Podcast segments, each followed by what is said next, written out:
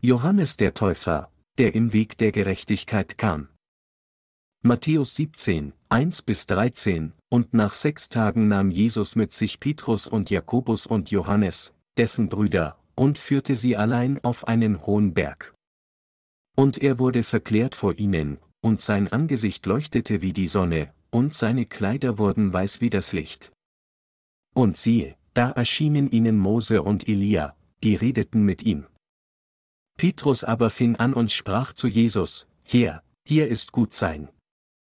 Willst du, so wollen wir hier drei Hütten bauen, dir eine, Mose eine und Elia eine. Als er noch so redete, siehe, da überschattete sie eine lichte Wolke. Und siehe, eine Stimme aus der Wolke sprach, Dies ist mein lieber Sohn, an dem ich wohlgefallen habe, den sollt ihr hören. Als das die Jünger hörten, fielen sie auf ihr Angesicht und erschraken sehr. Jesus aber trat zu ihnen, rührte sie an und sprach, Steht auf und fürchtet euch nicht. Als sie aber ihre Augen aufhoben, sahen sie niemand als Jesus allein.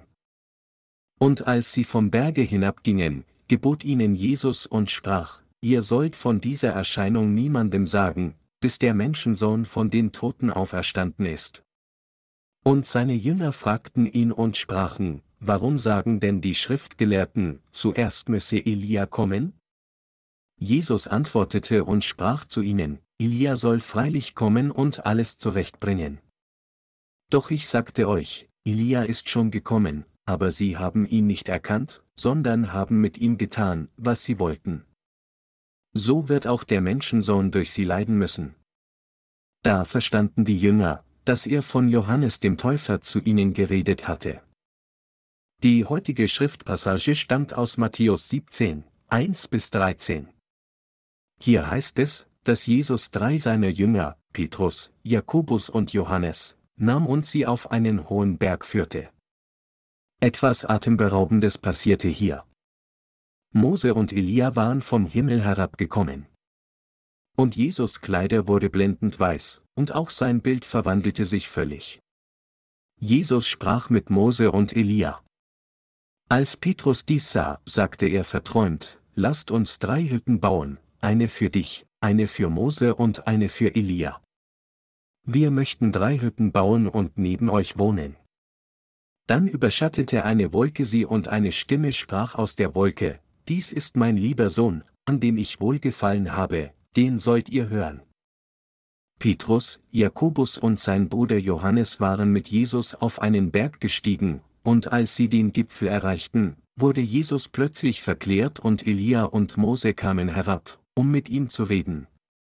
Dann wurde der Himmel von einer Wolke bedeckt und eine Stimme sagte, Dies ist mein lieber Sohn, an dem ich wohlgefallen habe, den sollt ihr hören.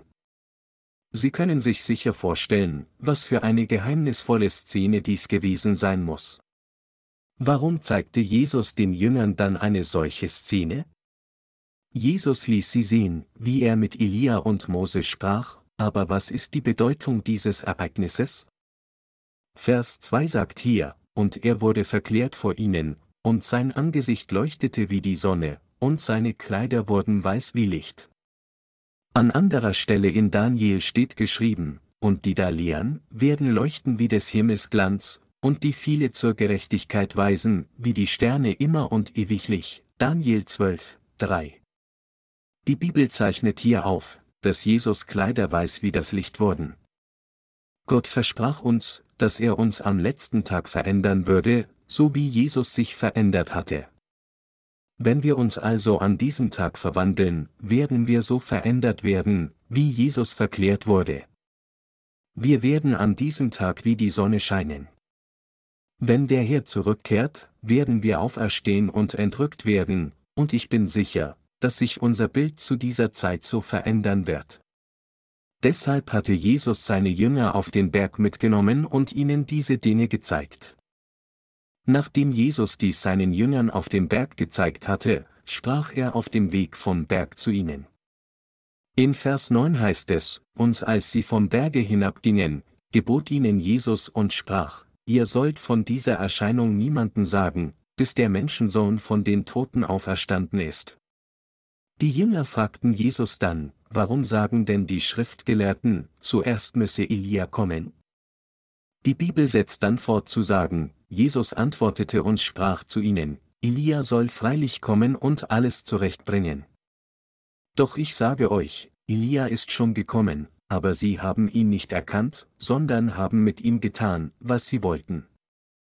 So wird auch der Menschensohn durch sie leiden müssen. Da verstanden die Jünger, dass er von Johannes dem Täufer zu ihnen geredet hatte. Die Jünger fragten sich in ihren Gedanken, Herr, alles aus der Schrift muss mit deiner Taufe, Kreuzigung und Auferstehung abgeschlossen werden, aber warum sagen dann die Schriftgelehrten, dass Elia zuerst kommen müsse? Die Schriften wurden vor langer Zeit geschrieben und die masoretischen Schriftgelehrten behaupteten, damit unser Herr die Prophezeiung des Alten Testaments vollenden kann, muss Elia zuvor kommen. Sie hatten argumentiert, dass nur, wenn Elia kam, die Erlösung der Menschheit erfüllt werden würde und alles, was Gott verheißen hatte, wiederhergestellt werden würde. Die Wiederherstellung aller Dinge bezieht sich auf die Tatsache, dass Gott durch Senden des Retters die Nachkommen Adams, die wegen der Sünde aus dem Garten Eden vertrieben wurden, befreien und sie so erneut zu seinen Kindern machen würde. Mit anderen Worten, die Jünger sagten zu Jesus, die Schriftgelehrten sagen, dass Elia zuerst kommen muss, damit diese Erlösung erfüllt wird, damit alles, was du gesagt hast, vollständig wiederhergestellt wird, damit der Garten Eden wiederhergestellt wird und damit wir von unseren Sünden gerettet und wieder zu Gottes Volk werden. Wer ist dann Elia? Jesus antwortete ihnen, Elia ist schon gekommen, aber sie haben ihn nicht erkannt, sondern haben mit ihm getan, was sie wollten. Mit anderen Worten, Gott hatte Elia bereits gesandt, aber Menschen hatten an ihn selbst nicht geglaubt. Jesus fügte dann hinzu, so wird auch der Menschensohn durch sie leiden müssen, was andeutet, dass auch Jesus so viel leiden würde, wie Johannes der Täufer auf dieser Erde gelitten hatte. Als seine Jünger dies hörten, erkannten sie schließlich, oh, Johannes der Täufer ist also Elia. In Vers 13 heißt es, da verstanden die Jünger, dass er von Johannes dem Täufer zu ihnen geredet hatte. Johannes der Täufer ist Elia, den Gott im Buch Maleachi im Alten Testament zu senden versprochen hatte. Wenden wir uns dann Maleachi zu. Im letzten Kapitel des Alten Testaments, kurz vor Matthäus, heißt es in Maleachi 3, 19, 21, denn siehe, es kommt ein Tag, der brennen soll wie ein Ofen. Da werden alle Verächter und Gottlosen Stroh sein, und der kommende Tag wird sie anzünden, spricht der Herr Zebaut, und er wird ihnen weder Wurzel noch Zweig lassen. Euch aber, die ihr meinen Namen fürchtet, soll aufgehen die Sonne der Gerechtigkeit und Heil unter ihren Flügeln. Und ihr sollt herausgehen und springen wie die Mastkälber. Ihr werdet die Gottlosen zertreten, denn sie sollen Staub unter euren Füßen werden an dem Tage, den ich machen will, spricht der Herr Zebaut. Er setzte dann fort, in Maleachi 3, 22 bis 24 zu sagen, Gedenket an das Gesetz meines Knechtes Mose, das ich ihm befohlen habe auf dem Berge Horeb für ganz Israel, an alle Gebote und Rechte. Siehe, ich will euch senden den Propheten Elia, ehe der große und schreckliche Tag des Herrn kommt. Der soll das Herz der Väter bekehren zu den Söhnen und das Herz der Söhne zu ihren Vätern, auf das ich nicht komme und das Erdreich mit dem Bann schlage.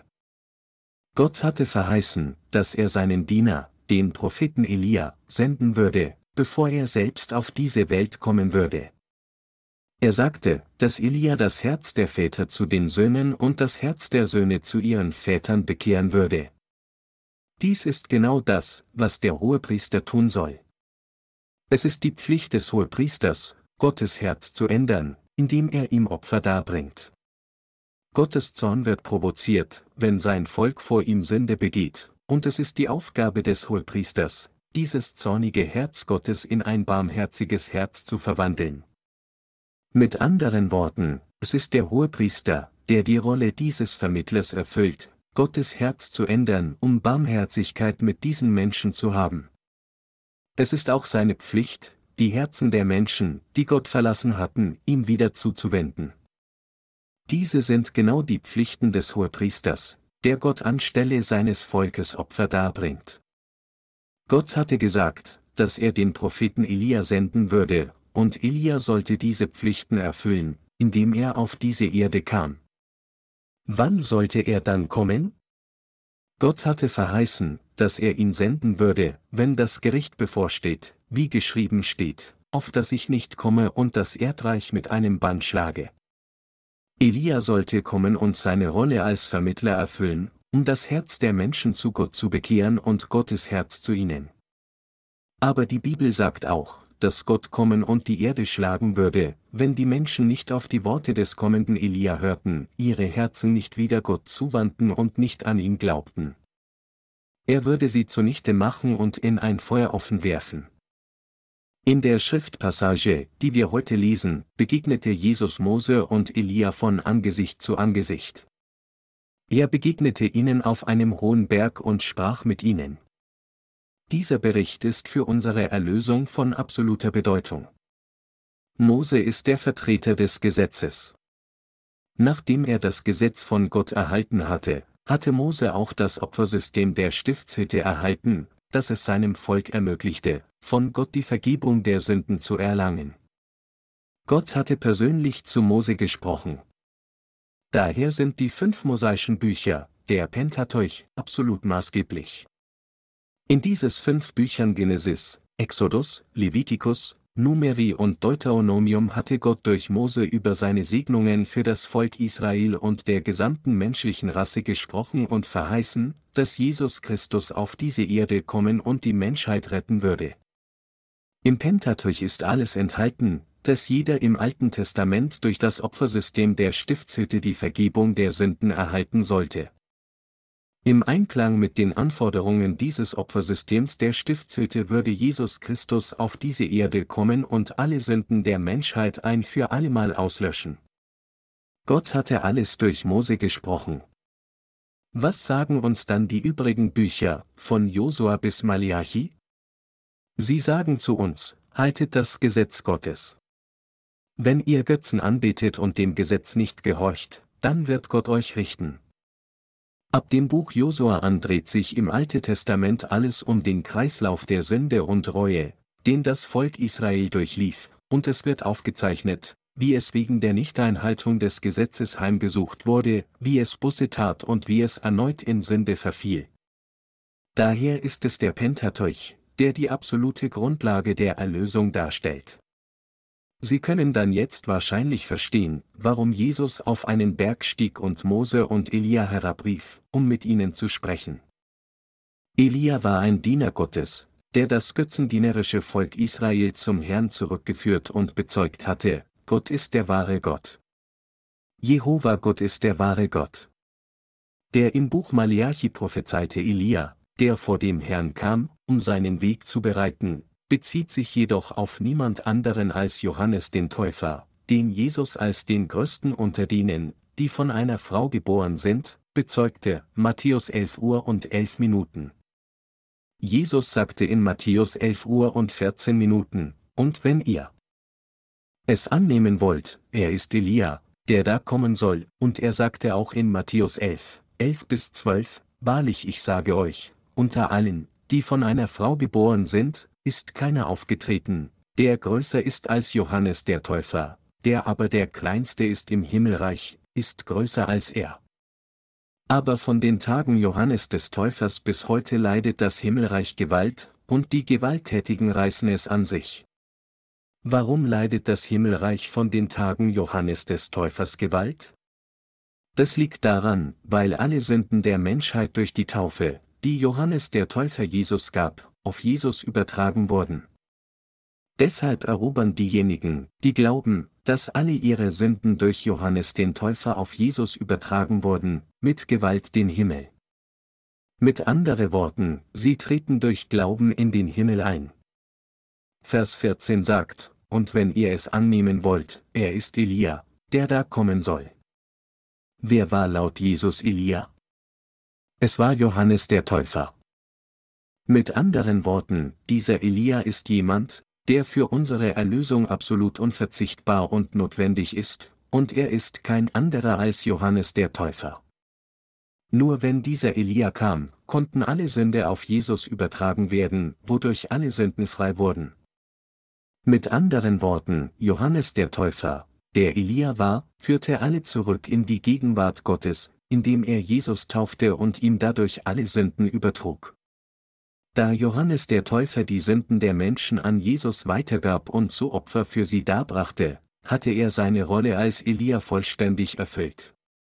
In Bezug auf Johannes den Täufer heißt es in Lukas 1, 17, und er wird vor ihm hergehen im Geist und in der Kraft Elias, zu bekehren die Herzen der Väter zu den Kindern und die Ungehorsamen zu der Klugheit der Gerechten, zuzurichten dem Herrn ein Volk, das wohl vorbereitet ist. Das ist, was Zacharias, der Vater Johannes des Täufers, prophezeit hatte, bevor Johannes geboren wurde. Die Vollendung unserer Erlösung ist die Erfüllung des gesamten Gesetzes und der Satzungen des Opfersystems, das Gott durch Mose gesprochen hatte. Indem er Jesus Christus, seinen Sohn, auf diese Erde sandte, hat Gott der Vater uns gerettet, die alle zur Hölle bestimmt waren, weil wir scheiterten, das Gesetz zu halten. Als Jesus auf diese Erde kam, nahm er alle Sünden der Menschheit, indem er sich von Johannes dem Täufer taufen ließ. Nachdem er alle Sünden der Welt auf sich genommen hatte, ging Jesus ans Kreuz und wurde zu Tode gekreuzigt, wodurch er uns alle rettete. So haben wir unsere Erlösung erhalten. Und deshalb sind Jesus, Mose und Elia für ihre und meine Erlösung unverzichtbar. Sie sind für die Vollendung der Erlösung, das heißt für die Wiederherstellung der richtigen Beziehung zu Gott, absolut notwendig. Deshalb hatte Jesus Elia und Mose gerufen und mit ihnen gesprochen. Die Jünger hatten Jesus mit den Worten gefragt, die Schriftgelehrten sagen, dass Elia zuerst kommen muss, damit alles wiederhergestellt werden kann. Was sagst du dann? Da sagte Jesus zu ihnen, Elia ist schon gekommen. Aber sie glaubten ihm nicht und behandelten ihn stattdessen so, wie sie wollten. Er ist kein anderer als Johannes der Täufer, der mich getauft hatte. Menschen versagten, Johannes den Täufer zu erkennen und glaubten nicht an das, was er für sie getan hatte. In Matthäus 21, 23, 27 heißt es weiter über Johannes den Täufer, und als er in den Tempel kam und lehrte, traten die Hohenpriester und die Ältesten des Volkes zu ihm und fragten, aus welcher Vollmacht tust du das, und wer hat dir diese Vollmacht gegeben? Jesus aber antwortete und sprach zu ihnen, ich will euch auch eine Sache fragen, wenn ihr mir die sagt, will ich euch auch sagen, aus welcher Vollmacht ich dies tue. Woher war die Taufe des Johannes? War sie vom Himmel oder von den Menschen? Da bedachten sie es bei sich selbst und sprachen, sagen wir, sie war vom Himmel, so wird er zu uns sagen, warum habt ihr ihm dann nicht geglaubt? Sagen wir aber, sie war von Menschen, so müssen wir uns vor dem Volk fürchten, denn sie halten alle Johannes für einen Propheten. Und sie antworteten Jesus und sprachen, wir wissen es nicht. Da sprach er zu ihnen, so sage ich euch auch nicht, aus welcher Vollmacht ich das tue. Zu dieser Zeit war Jesus in den Tempel gekommen und lehrte das Volk dort. Die Hohepriester, die Schriftgelehrten und die Ältesten der damaligen Zeit traten dann heraus, um Jesus zu konfrontieren, und lehnten seine Lehren ab. Sie tadelten ihn scharf, indem sie sagten, mit welcher Vollmacht lehrst du Menschen im Tempel Gottes? Wer hat dir diese Vollmacht gegeben? In Israel dürfte niemand außer den Gelehrten des Gesetzes, den sogenannten Rabbis, es wagen, im Tempel zu lehren. Deshalb forderten sie Jesus heraus, indem sie fragten, von wem hast du diese Autorität empfangen? Kam sie von den Hohepriestern? Von den Ältesten? Wenn nicht, lehrst du dann aus deiner eigenen Autorität? Wer hat dir solche Autorität gegeben?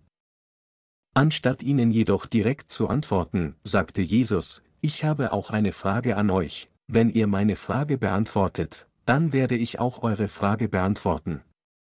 Dann fragte Jesus die Hohepriester und die Ältesten, woher war die Taufe des Johannes? War sie vom Himmel oder von den Menschen?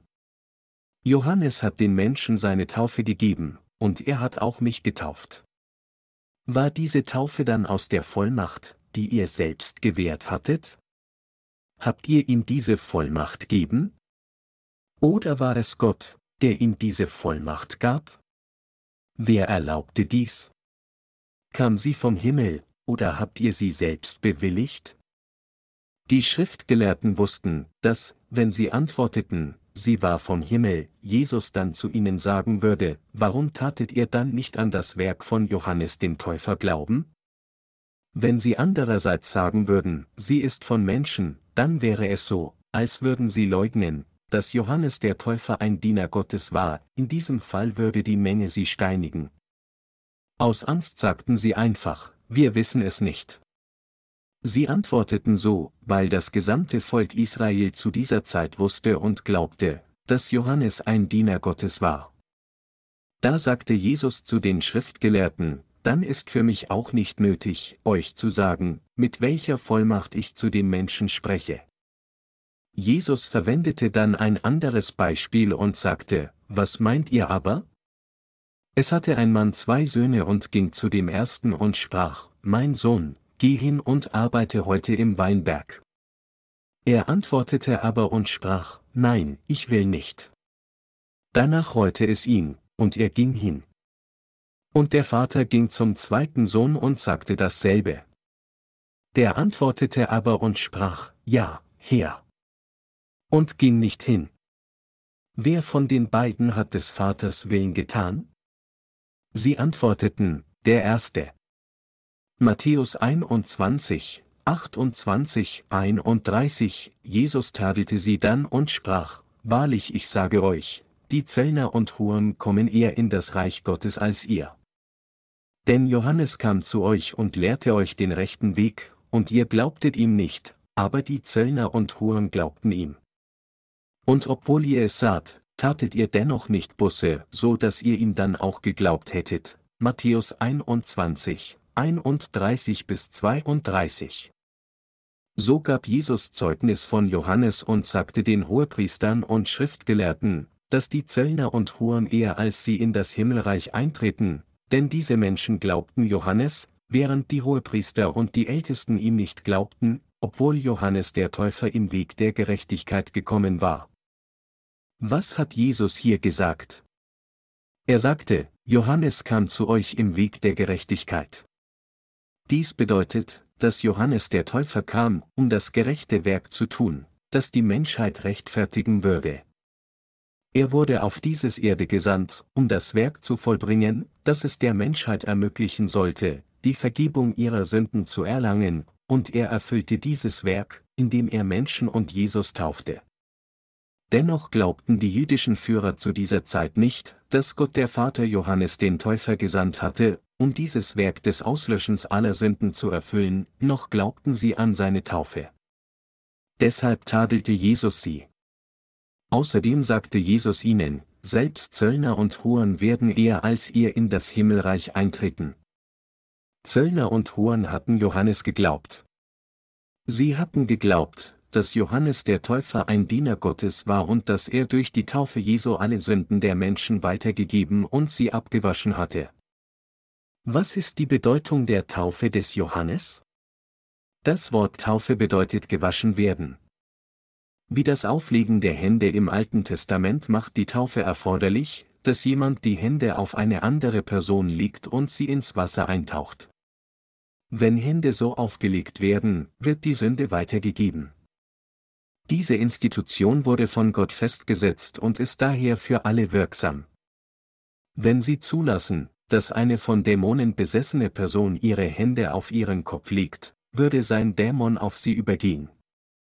Wenn jemand versucht, in Zungen zu sprechen, legt eine andere Person, die aus dämonischer Besessenheit in Zungen spricht, ihre Hände auf den Kopf einer anderen Person und betet dann würde der Dämon auf diese Person übergehen und derjenige, dem gerade die Hände aufgelegt wurden, würde ebenfalls anfangen aus Dämonenbesessenheit in Zungen zu sprechen.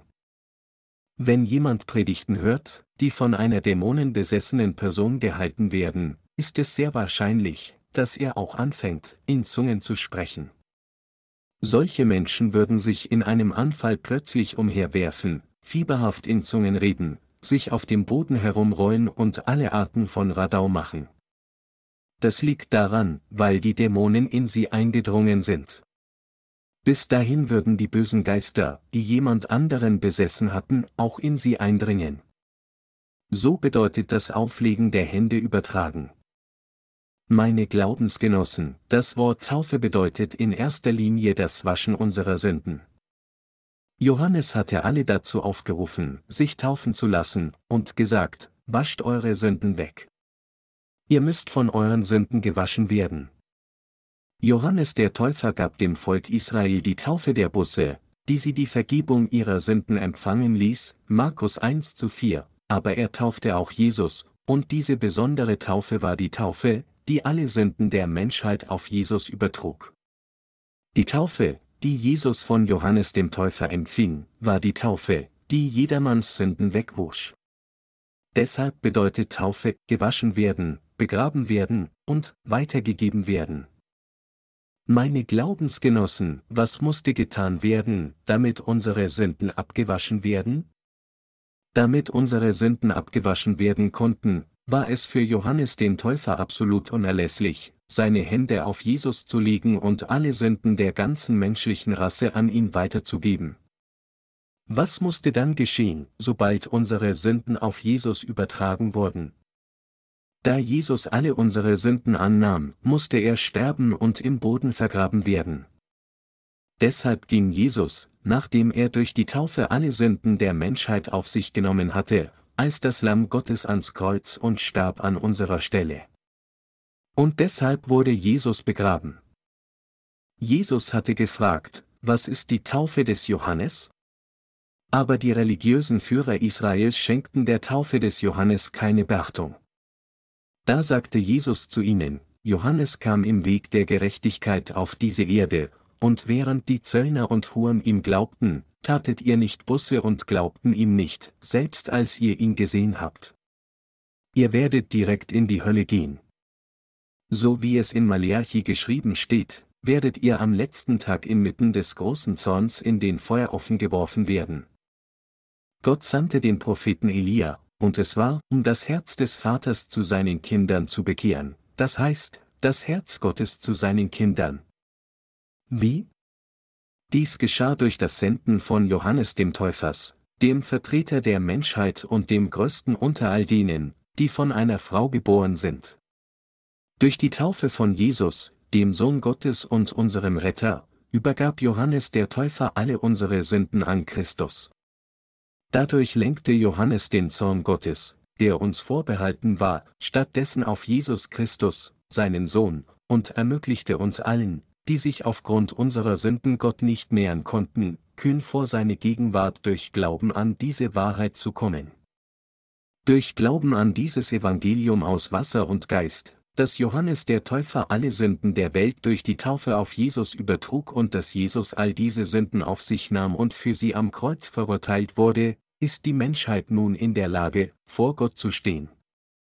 Gott hatte Johannes den Täufer dazu gebracht, seine Rolle als der Mann zu erfüllen, der für Jesus Taufe verantwortlich war, damit Gott sich aller erbarmen würde, die an Jesus Christus und den Dienst Johannes des Täufers glauben, und sie zu seinen eigenen Kindern macht.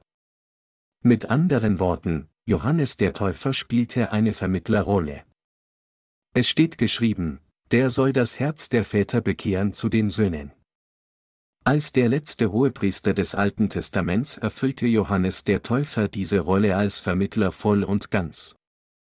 Gott hat die Einrichtung des Opfersystems etabliert und es dem Volk Israel durch Mose bekannt gemacht. So brachten alle Israeliten Gott ihre Opfer nach dem Prinzip der Repräsentation dar, und hier war Johannes der Täufer, der seine Pflichten als ihr letzter Hohepriester erfüllte. Er ist der Vertreter der Menschheit, der größte unter all denen, die von Frauen geboren sind.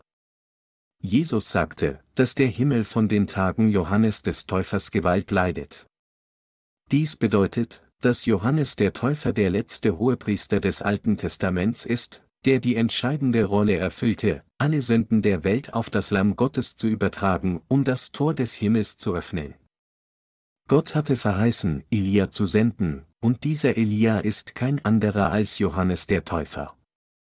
Gott hatte gesagt, dass Elia das Herz der Väter zu den Kindern und das Herz der Kinder zu den Vätern bekehren würde. Johannes der Täufer brachte das ewige Opfer in unserem Namen dar. Im Alten Testament hatte das Volk Israel seine Opfertiere gebracht und der Hohepriester hatte sie in ihrem Namen geopfert, aber nun wurde dieses Opfer geändert. Der Sohn Gottes selbst wurde unser Sühneopfer.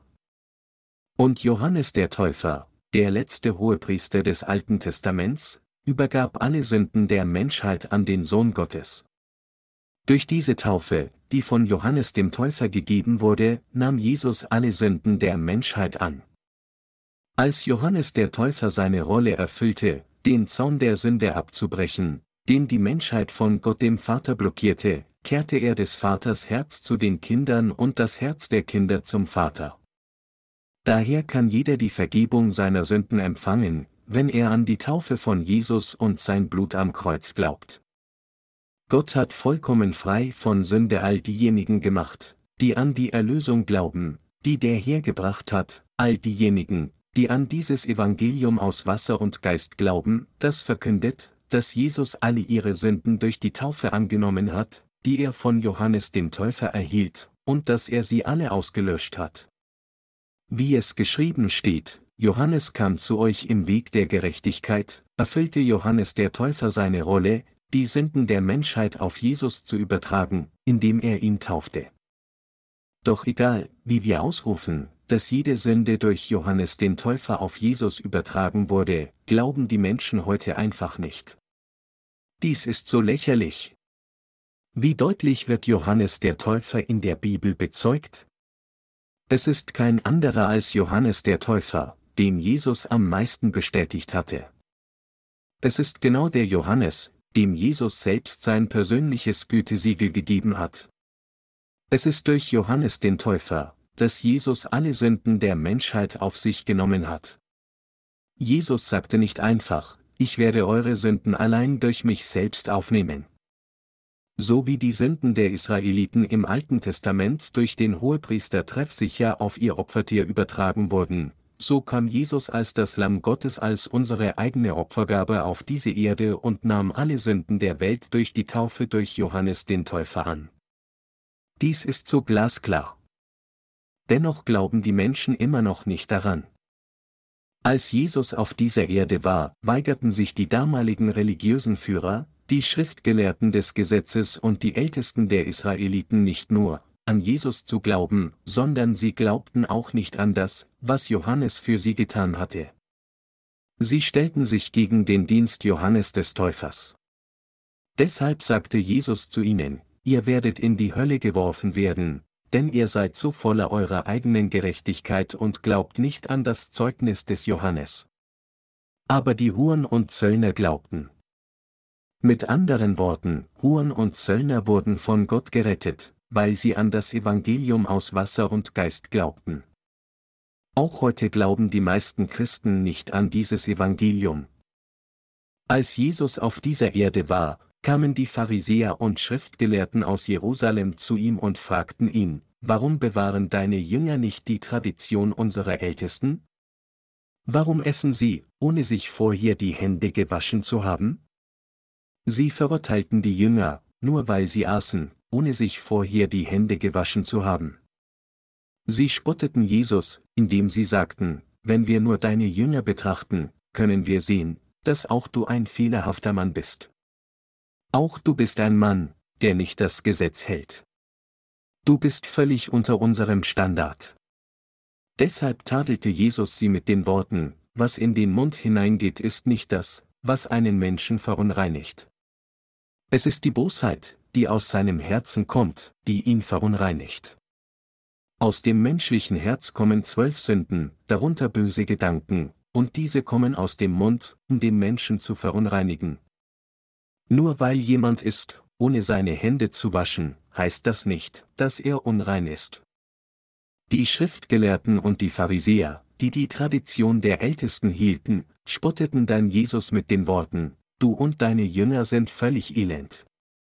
Du bist so schmutzig, dass wir nichts mit dir zu tun haben können. Wie kann jemand essen, ohne seine Hände gewaschen zu haben? Die Tradition unserer Vorfahren schreibt klar vor, dass jeder seine Hände und Füße unbedingt waschen muss, wenn er von draußen nach Hause kommt, und sie gebietet uns, diese Tradition zu halten, aber du weigerst dich, sie einzuhalten.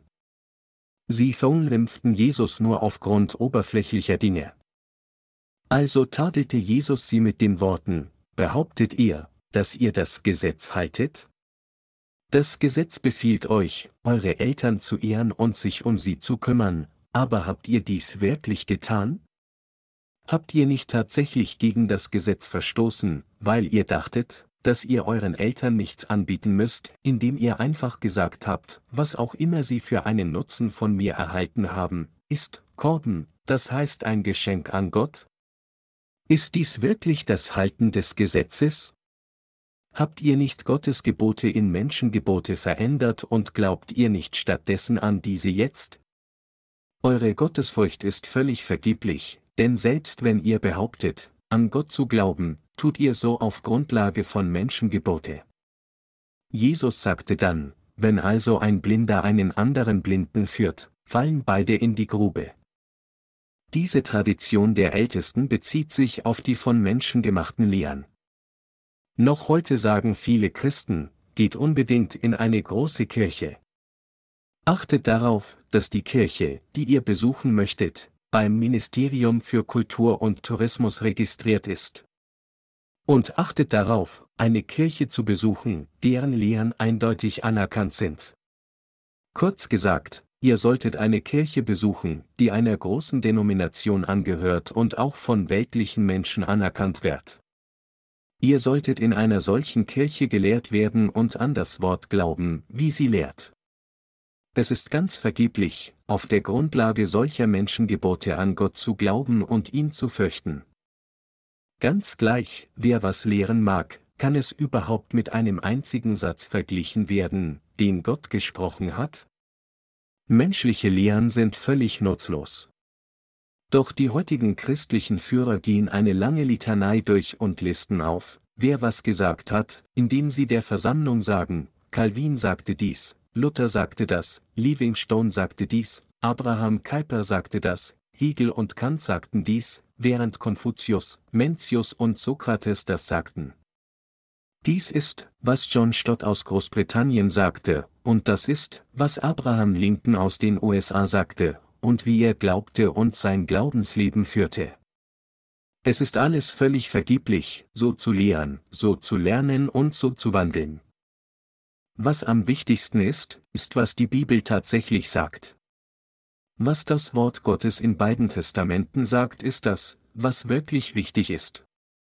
Jesus sagte, dass Johannes der Täufer Elia war, der da kommen sollte, und dass er der größte unter all denen war, die von einer Frau geboren sind.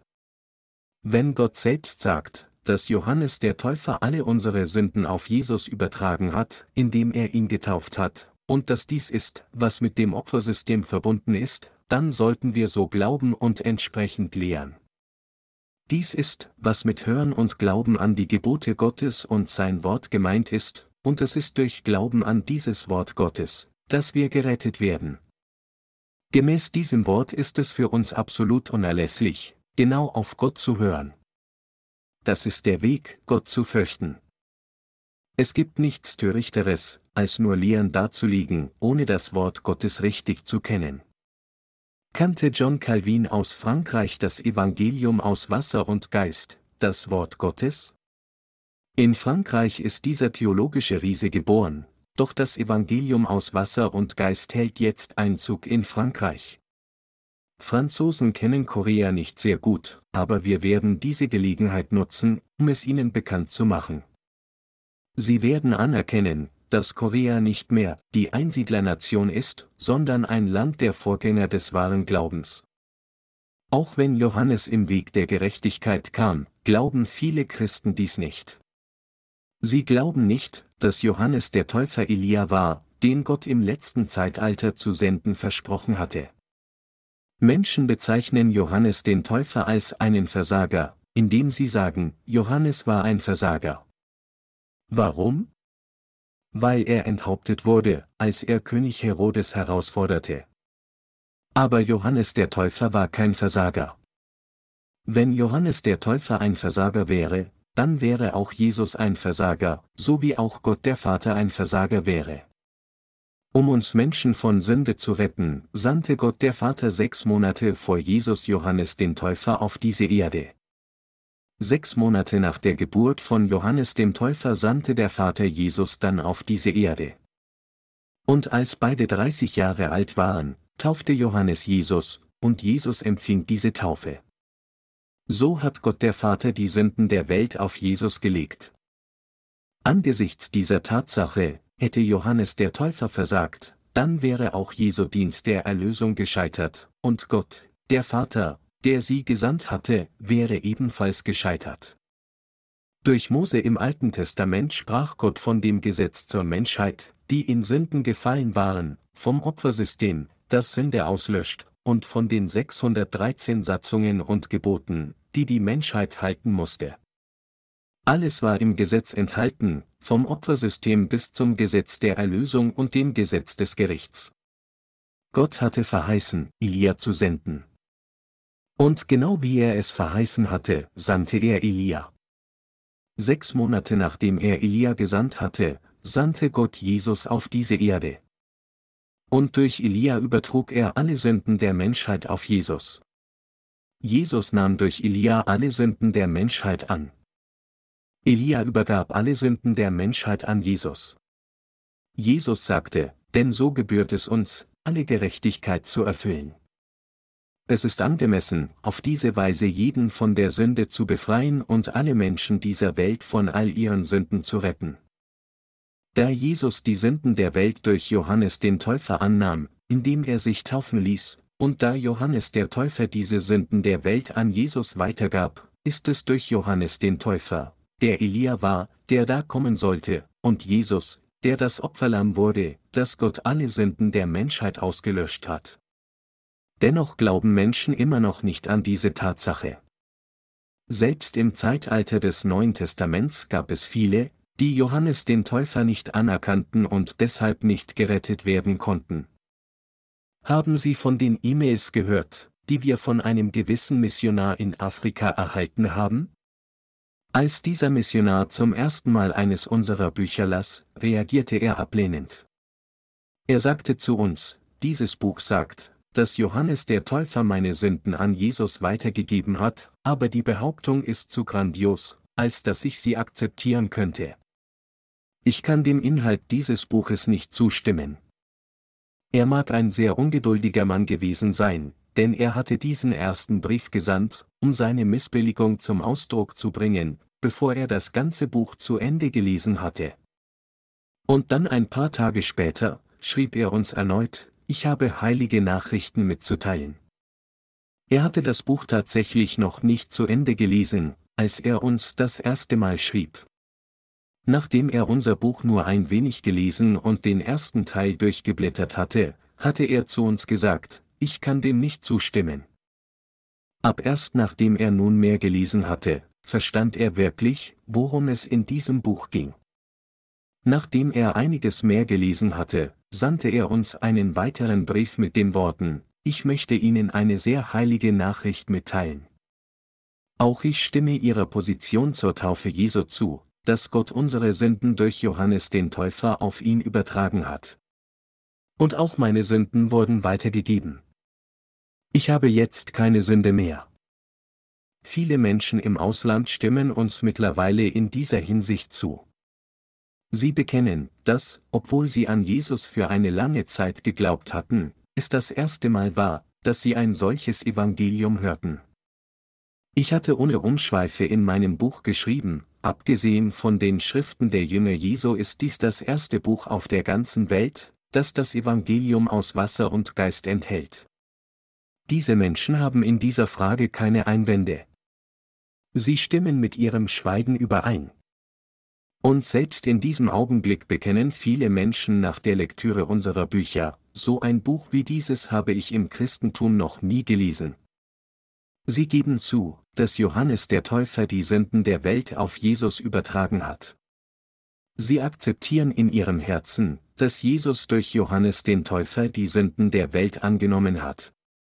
Sie akzeptieren das alles, selbst nachdem sie nur ein Buch gelesen haben. Da dieses Evangelium zu fremd für sie ist, könnten sie zunächst denken, dass es überspitzt sei, aber was geschieht später, wenn das Evangelium anhand der Bibel erklärt wird? Sie kommen dazu, es zu akzeptieren. Im Moment werden also viele Ausländer wiedergeboren. Selbst in diesem Moment werden neue Gläubige geboren. In ihren Wohnzimmern und Badezimmern lesen unzählige Menschen unsere Bücher mit dem Auge des Glaubens und glauben jetzt an das Evangelium und sagen sich, dann habe ich keine Sünde. Es ist genau das, was die Bibel sagt, dann schreiben sie uns, ich möchte Ihnen große Neuigkeiten mitteilen. Ich stimme zu, dass Jesus durch die Taufe alle meine Sünden auf sich genommen hat. Die gesamte Menschheit stimmt zu, dass Jesus unsere Sünden ans Kreuz trug und gekreuzigt wurde. Sogar der Teufel stimmt dem zu. Doch einige Leute greifen mich immer noch an, indem sie sagen, wie kommt es, dass nur Pastor Jong davon weiß? Warum spricht er die ganze Zeit darüber? Wie kommt es, dass nur er solche Dinge in der Bibel finden kann? Findet er wirklich diese Dinge allein? Ich muss sie nicht finden, alles, was ich tue, ist nur die Bibel zu lesen. Wenn die gesamte Bibel von dieser Erlösung spricht, ist es für mich nicht unvermeidlich, die Erlösung zu sehen, selbst wenn ich nicht danach suche? Wenn ich beginne, die Bibel zu lesen, lese ich eine Menge. Ich lese, bis ich so gefüllt bin. Was ich damit sagen will ist, dass ich die Bibel genauso gut kenne wie die sogenannten Bibeldoktoren. Jeder auf der ganzen Welt, der an Gott glaubt, wird dazu kommen, an die Taufe der Gerechtigkeit zu glauben, die Johannes Jesus gab, den Weg der Gerechtigkeit, denn dieser Weg ist allzu klar. Dies ist, worüber die Bibel spricht, und es wurde im Alten Testament prophezeit. Es steht geschrieben, siehe, ich will euch senden den Propheten Elia, ehe der große und schreckliche Tag des Herrn kommt. Der soll das Herz der Väter bekehren zu den Söhnen und das Herz der Söhne zu ihren Vätern. Die Menschen wenden sich nun im Evangelium aus Wasser und Geist Gott zu. Da Johannes der Täufer alle Sünden der Menschheit auf Jesus übertrug, alle Sünden dieser Welt an ihn übergab, ist alles, was Sünder tun müssen, sich durch Glauben daran Gott zuzuwenden. Haben wir uns nicht auch Gott zugekehrt? Sagten wir nicht, dass wir glauben? Natürlich haben wir.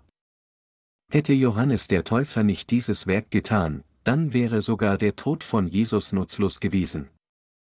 Erlösung wäre unerreichbar gewesen, egal wie stark wir glaubten, wie sehr wir weinten, wie wir uns dem Martyrium unterwarfen, wie wir all unser Geld hingaben oder wie wir anderen dienten. Am Ende hättet wir nur bedauert wie Judas und gesagt, warum habe ich geglaubt? Es wäre besser gewesen, wenn ich nicht geglaubt hätte. Ich wünschte, ich wäre nicht einmal geboren. Allerdings übertrug Johannes der Täufer alle unsere Sünden auf Jesus, indem er ihn taufte, und das ist, warum wir kühn vor Gott glauben können. Meine Glaubensgenossen, Johannes kam im Weg der Gerechtigkeit, um uns zu Werkzeugen der Gerechtigkeit zu machen. Jesus nahm alle Sünden an, indem er sich taufen ließ, damit die Menschen die Vergebung ihrer Sünden erhalten können. Durch den Erhalt dieser Taufe von Johannes löschte Jesus alle Sünden der Welt aus. Jesus nahm die Sünden der Welt auf sich, wurde zu Tode gekreuzigt und rettete uns. Wenn das Wort sagt, dass dies der Fall ist, dann sollten wir alle so glauben. Jesus rief Mose und Elia zu sich. Und er sprach mit ihnen. Obwohl in der Bibel nicht genau beschrieben steht, worüber sie genau sprachen, ist es klar, dass die drei miteinander sprachen. Mose repräsentiert hier das Gesetz. Was ist dann mit Elia? Er vertritt den Hohepriester. Er ist der größte Priester unter all denen, die von Frauen geboren sind, das heißt er ist der Repräsentant. Die Bibel erwähnt oft die Erde. Die Erde bezieht sich auf die Herzen der Menschen. Es bezieht sich auf ihre Geister. Was sagt der letzte Vers in Malachi? Er sagt, auf dass ich nicht komme und das Erdreich mit dem Bann schlage. Dies bedeutet, dass Gott seinen Zorn auf all diejenigen ausgießen würde, die nicht an die Wahrheit der Erlösung glauben. Sie fragen sich vielleicht, warum ich dies noch einmal sage, wenn sie alle bereits glauben. Aber ich sage dies erneut, weil es immer noch viele gibt, die nicht glauben. Es ist noch nicht alles vorbei, wenn nur sie die Vergebung ihrer Sünden erhalten, sondern es gibt noch immer viele Seelen, die wir in unsere Verantwortung nehmen müssen. Die gesamte menschliche Rasse muss daran glauben. Es gibt viele Menschen, die in letzter Zeit begonnen haben, daran zu glauben. Ich werde weiterhin unsere Zeitung über das Evangelium herausgeben, egal wie hoch der Papierpreis steigen mag. Ich bin sicher, dass viele, die bei Gelegenheit auf unsere Zeitung stoßen, sie irgendwie Stück für Stück lesen und in unsere Gemeinde strömen und sagen werden, jemand hier, bitte führt mich. Ich möchte hierher kommen und das Wort hören. Ich hatte keine Ahnung, dass es ein solches Wort in der Bibel gibt. Vor einiger Zeit besuchten unsere Heiligen der Dajehun-Gemeinde eine Frau, die einen Schönheitssalon hatte, und gaben ihr unsere Zeitung. Nachdem diese Friseurin unsere Zeitung zu Ende gelesen hatte, ließ sie sie auf einem Beistelltisch im Laden liegen. Eine von ihren Kundinnen las unsere Zeitung, während sie darauf wartete, dass sie an die Reihe kam, und sagte dann zur Friseurin, wissen Sie, wo diese Gemeinde ist? Können Sie mich zu diesem Ort führen, wo solch ein erstaunliches Wort gepredigt wird? Ich bin schon lange eine Christin, aber meine Sünden sind immer noch nicht verschwunden. Würden Sie mich bitte zu dieser Gemeinde führen? Als sie uns telefonisch erreichen konnte, predigte ihr der Pastor der Dien-Gemeinde das Evangelium, und als sie es hörte, empfing sie die Vergebung ihrer Sünden. Meine Glaubensgenossen, das Wort Gottes wird niemals verschwinden. Es wird für immer so bleiben, wie es ist. Die wertvollste Botschaft auf dieser Welt ist dieses Wort, das verkündet, dass Johannes unsere Sünden auf Jesus übertragen hat, indem er ihn getauft hat, dass Jesus alle Sünden der Welt auf sich genommen und ans Kreuz getragen hat, dass er daran gestorben und von den Toten wieder auferstanden ist und dass er uns dadurch alle gerettet hat. Dies ist die wundervollste Botschaft und die freudigste Nachricht, sie hat eine erstaunliche Kraft wie Dynamit, und sie ist eine Musik, die wundervoller als jede andere Musik ist. Glauben Sie so, meine Glaubensgenossen? Oder langweilt Sie es vielleicht, da ich immer wieder die gleichen Worte wiederhole? Meine Predigten sind gewöhnlich länger als diese. Wenn sie wirklich lang waren, dauerten sie bis zu drei Stunden. Ich bin heutzutage eigentlich sehr rücksichtsvoll.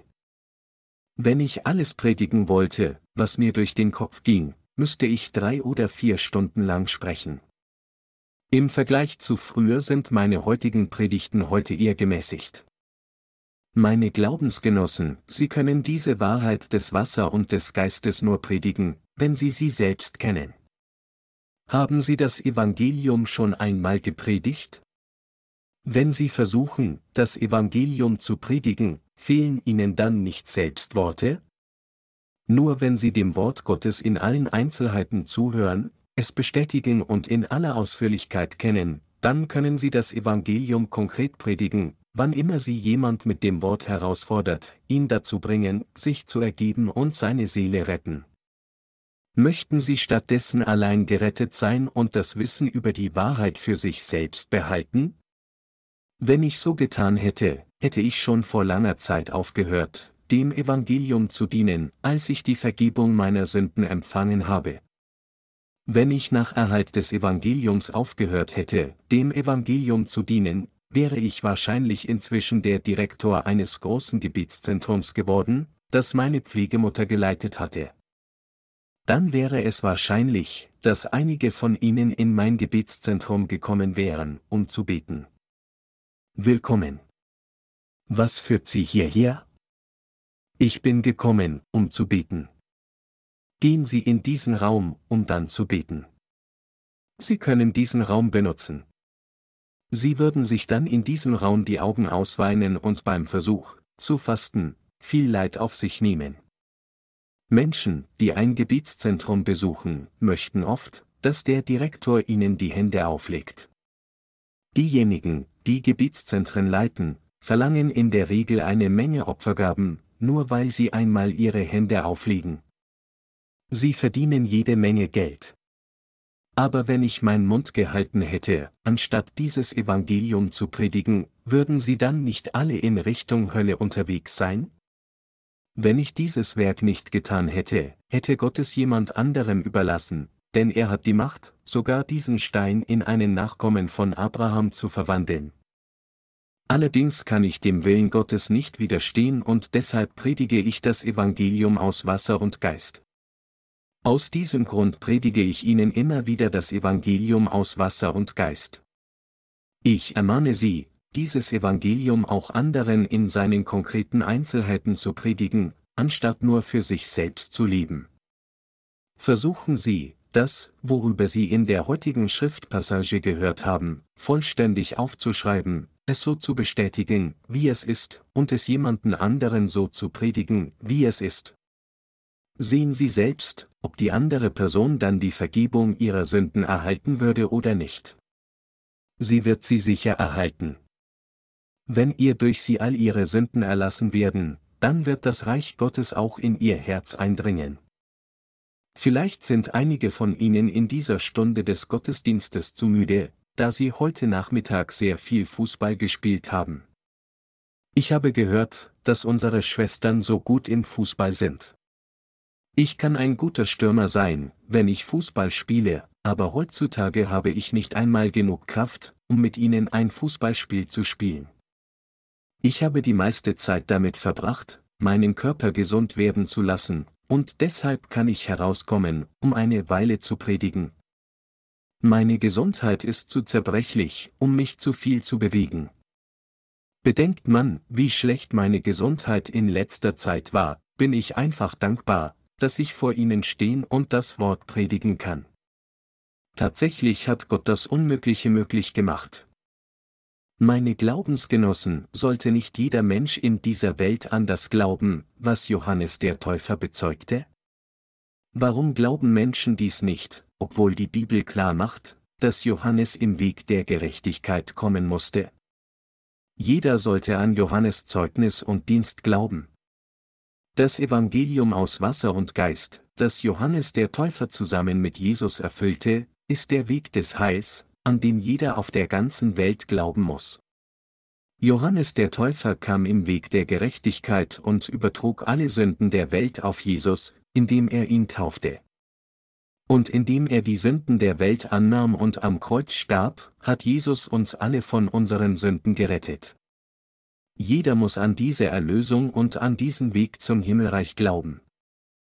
Sie und ich, wir alle müssen die Erlösung durch Glauben erlangen. Erlösung kann nicht durch nur Glauben an das Kreuz allein erreicht werden. An all das muss ausnahmslos jeder glauben, der an Jesus glaubt. Allein durch den Glauben an das Kreuz kann die Erlösung nicht erreicht werden. Es ist ein absolutes Muss an das Evangelium aus Wasser und Geist zu glauben. Das ist, was ich gerne mit Ihnen allen teilen möchte. Wie ist es bei Ihnen? Glauben Sie an dieses Evangelium? Sie haben dieses Wort vielleicht hunderte und tausende Male gehört, aber wenn Sie dieses Evangelium immer noch nicht schätzen, dann sollten Sie sich vor Gott schämen. Wenn Jesus selbst dieses Evangelium aus Wasser und Geist befürwortet, wie könnten wir es dann nicht wertschätzen? Meine Glaubensgenossen, ich bitte Sie alle, dieses Evangelium zu schätzen. Sie müssen es treu bewahren. Und Sie müssen mit ganzem Herzen daran glauben.